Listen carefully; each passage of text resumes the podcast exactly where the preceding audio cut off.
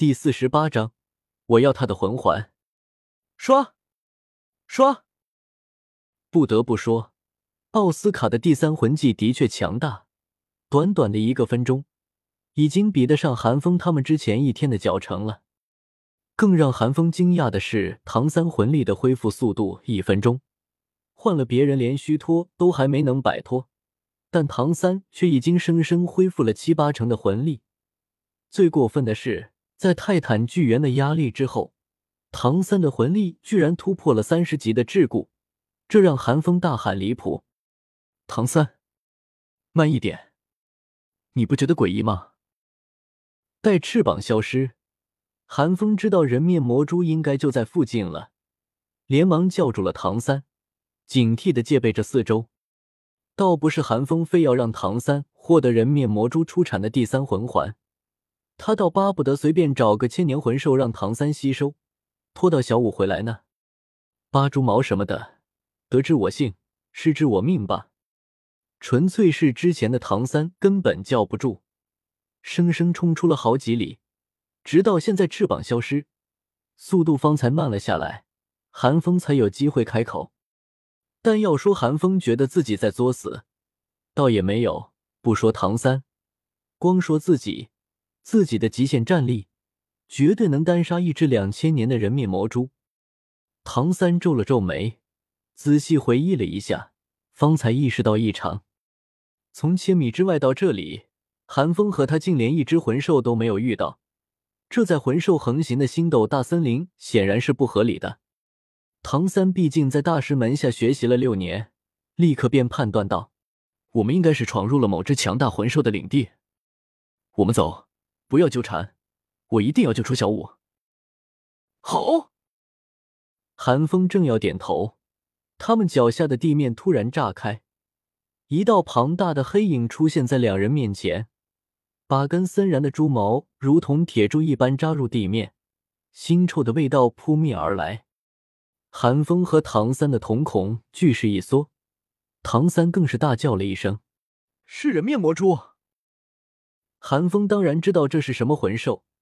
其实按照韩风的想法，以唐三的速度和自己的第二魂技，绝对能走。但还不等他开口，就听见唐三低吼道：“韩风，帮我！我要他的魂环！”韩风闻言，心中一叹，也不阻止唐三，直接点了点头，沉吟道：“别藏拙，有什么全都拿出来。”我保护你。好，唐三低喝了一声，鬼影迷踪施展开来，整个人直接化作鬼魅之影，一对瞳子化作紫色，双手变作玉色，蓝银草上缠着一枚枚暗器，朝人面魔蛛袭杀而去。现在最理智的做法，当然是走为上策，但是和现在的唐三谈理智，本就是一件不理智的事情。否则，听赵无极的话才是最安全的选项。给我死！唐三暴喝了一声，种种暗器如同暴雨般挥洒而下，却听见人面魔蛛的外壳发出一连串叮叮叮的脆响，未能击穿。嗖嗖！人面魔蛛本就是凶煞魂兽，看见韩风和唐三的瞬间，就已经起了杀心。两根猪毛如同钢叉，朝唐三刺去。寒风沉吟一声，第二、第一魂环亮起，瞬间闪现到唐三面前，命之玉挡下人面魔蛛的攻击。寒风大叫道：“人面魔蛛的外壳很硬，这点不痛不痒的攻击对他没用。”混蛋！唐三一脸狰狞，怒笑了一声，竟收起了蓝银草，又是一道魂印亮起。手臂大小的昊天锤出现，唐三从寒风身后闪开，再次冲到人面魔蛛身上，乱披风锤法施展开来，竟一锤锤的将之前镶嵌在人面魔蛛身上的暗器砸入了人面魔蛛的体内。好！人面魔蛛痛苦的大叫了一声，浑身抽搐了起来。最后，唐三抽身离开之前。还将昊天锤用暗器手法掷了出去，砸在人面魔蛛头上，将人面魔蛛的头骨都砸塌了。虽然早就在原著中读到过这一段，但亲眼看到后，韩风还是不得不感慨：唐三的战力真的不能从他的魂力上来判断。但此时，韩风心中更多的是对唐三在自己面前暴露昊天锤的惊讶。也不知道是唐三相信了自己，还是因为唐三救小五心切，忘记了掩藏。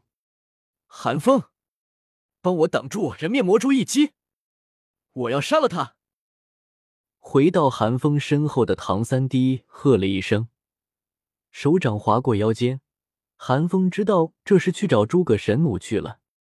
好，寒风沉声应道。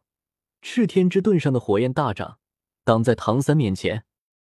人面魔蛛并没有死，或许是回光返照，腹部的人脸突然像是活过来了一般。三对副眼中满是紫光，八只蛛毛同样燃起了紫色的光芒，也不管是寒风还是唐三，就这么朝眼前之人刺去。嗖嗖，空！寒风再次发动命之玉，巨大的力道令他闷哼了一声，但终究是挡下了这一击。赤天之盾上的火焰对人面魔蛛的火焰有很大的克制作用，人面魔蛛并没有攻破寒风的防御。给我起！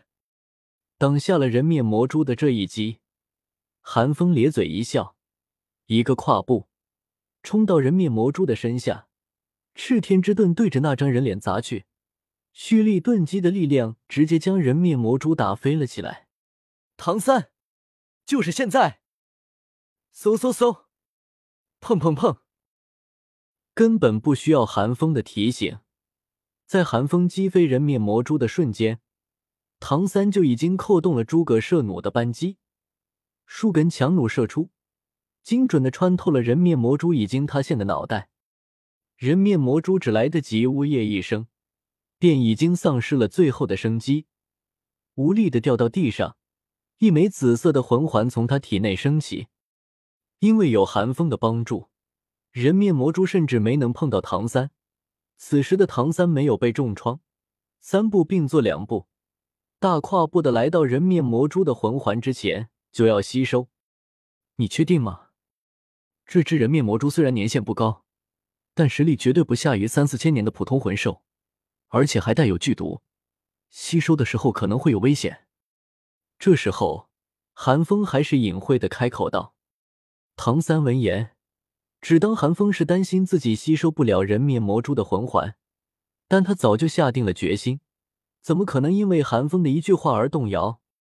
唐三甚至还知道这头人面魔蛛的年限超过了两千年，远远超过第三魂环的极限。可他不管，他现在只想获取更强的力量，救出小五，保护小五。若是让韩风知道唐三心中所想，肯定会告诉他，吸收这枚魂环，超不超年限的都是小事情，最艰难的是外附魂骨啊！唐三以为韩风不知道人面魔蛛的年限超了，韩风也不好告诉唐三这只人面魔蛛有外附魂骨。见唐三并没有将自己的话听进去，韩风也只能叹了口气：“你去吧，我帮你护法。”韩风最终摆了摆手。现在唐三的状态毕竟比原著更好，没理由失败。大恩不言谢。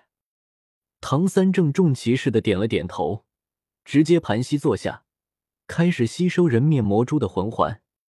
看着一动不动的唐三，韩风内心动摇了一下，最后苦笑了一声，转而背对唐三，给唐三护法。要说韩风对八蛛毛一点想法都没有，那是假的。但想想小五，想想唐昊，再问问自己，怎么可能杀唐三啊？贪多嚼不烂，八蛛毛和我的相性也不是很好。韩风只得这样说服自己。